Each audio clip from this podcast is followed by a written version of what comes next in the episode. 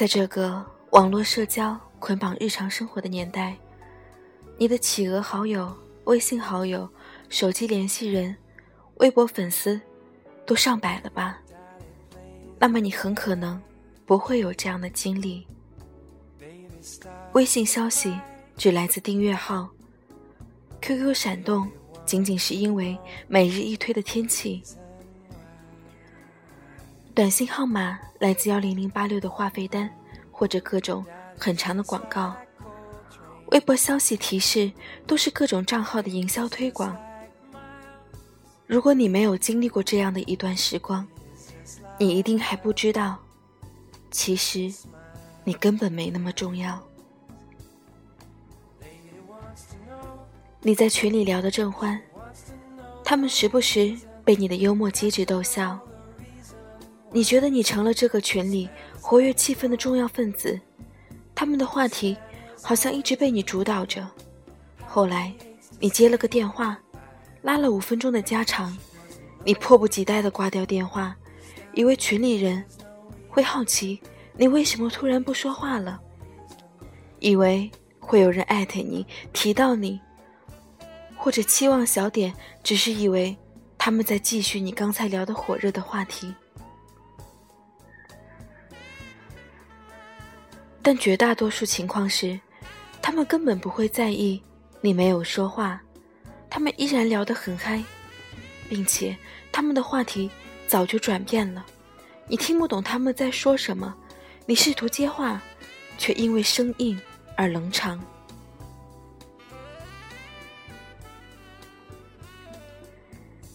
你喜欢分享生活，每天在朋友圈、空间、微博。发布着自己的日常活动，拍美食、晒美照、讲段子、毒鸡汤，很多人给你点赞，给你评论，夸你生活多彩，羡慕你日子美满，你也为此沾沾自喜，并且更加花心思去维护自己的社交圈。你觉得他们和你互动频繁，你在他们那里是有存在感的。但是有一段日子。你可能过得很无聊，所以没什么动态好发表的。于是你打开手机，和平时那种期待着有人互动而愉悦欢喜的感受截然不同。没有消息提醒，没有备赞提示，没有评论，也没有访问记录，只是一阵冷清和空虚。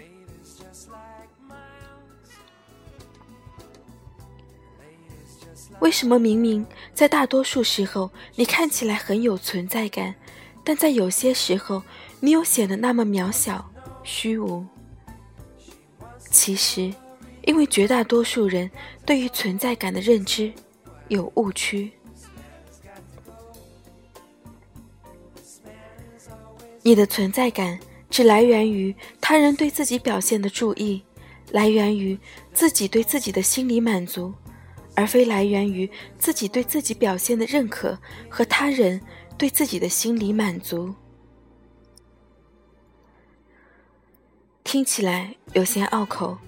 打个不谦虚的比方，正如知道的越多，知道的就越少一样，越是拗口，越值得细细琢磨。首先，明确关于存在感的定义如下。你被他人特别注意而产生的感觉，是对精神的一种需求程度。由此得见两点：第一，存在感产生的前提条件，被他人注意，到底是以怎样一种形式被注意，是不明确的；第二，存在感作为一种精神需求，到底需求主体是为何人，是不确定的。然而，通常情况下，人们会默认为自我表现是被他人注意的主要形式，自我是精神需求的主体。这种普遍意义上对存在感的盲目认知，导致人在获得存在感的途径上产生偏颇，所以才会出现如上述的情况：通过活跃的表现自己，得到他人的注意。从而满足自己对存在感的精神需求，一旦不再活跃表现，存在感也付诸东流。真正的存在感，产生于自己对自己表现的认可，是一种对他人精神需求的满足。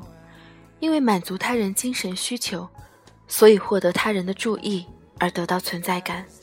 因为得到存在感，从而产生自我认可，是在这样一个无障碍的因果循环里，存在感才真正意义上得以实现。当你更加关心自己对自己表现的认可，就不会自欺欺人的去做一些虚无的事情给别人看，而是踏踏实实的去完成自己对自己的期许。你不用再热衷于扎堆群聊，而可以自己去阅读、去思考、去做一切来源于自我认可的有意义的事。当你挣脱出狭隘的自我心理认知，从他人的精神世界拓建，就不会因为固步自封、自以为是而迷途不知返，才会有更高的眼界、更广的境界。你不会在鸡毛蒜皮都在社交网站上津津乐道，而是会在高于自己的角度，如醍醐灌顶般意识到自己原来这么肤浅、庸俗。你为什么没存在感？如何获得存在感？没有存在感怎么办？关于存在感如此种种的议论，长期占据各类鸡汤板块头条，偏偏就是没有人愿意承认。不用急着找存在感，其实你根本就没那么重要。在中国，最不缺的就是人，你随时可能被别人替代。你在群里不说话。总会有别的人来接话，你不发朋友圈，别人也总会更新动态。你在微博发的自拍很美，可这世上总有人比你更美。与其活在别人的世界里找存在感，不如在自己的世界里修行，让别人感受到你的存在。不找存在感，承认自己没那么重要。需要拥有勇气，需要承受阵痛，需要攒够失望，然后开始重新认知自己，变得更强，好好踏实生活。再说了，网上社交半年，不如片刻对坐一面。你不仅找的不是存在感，而且还是在浪费时间。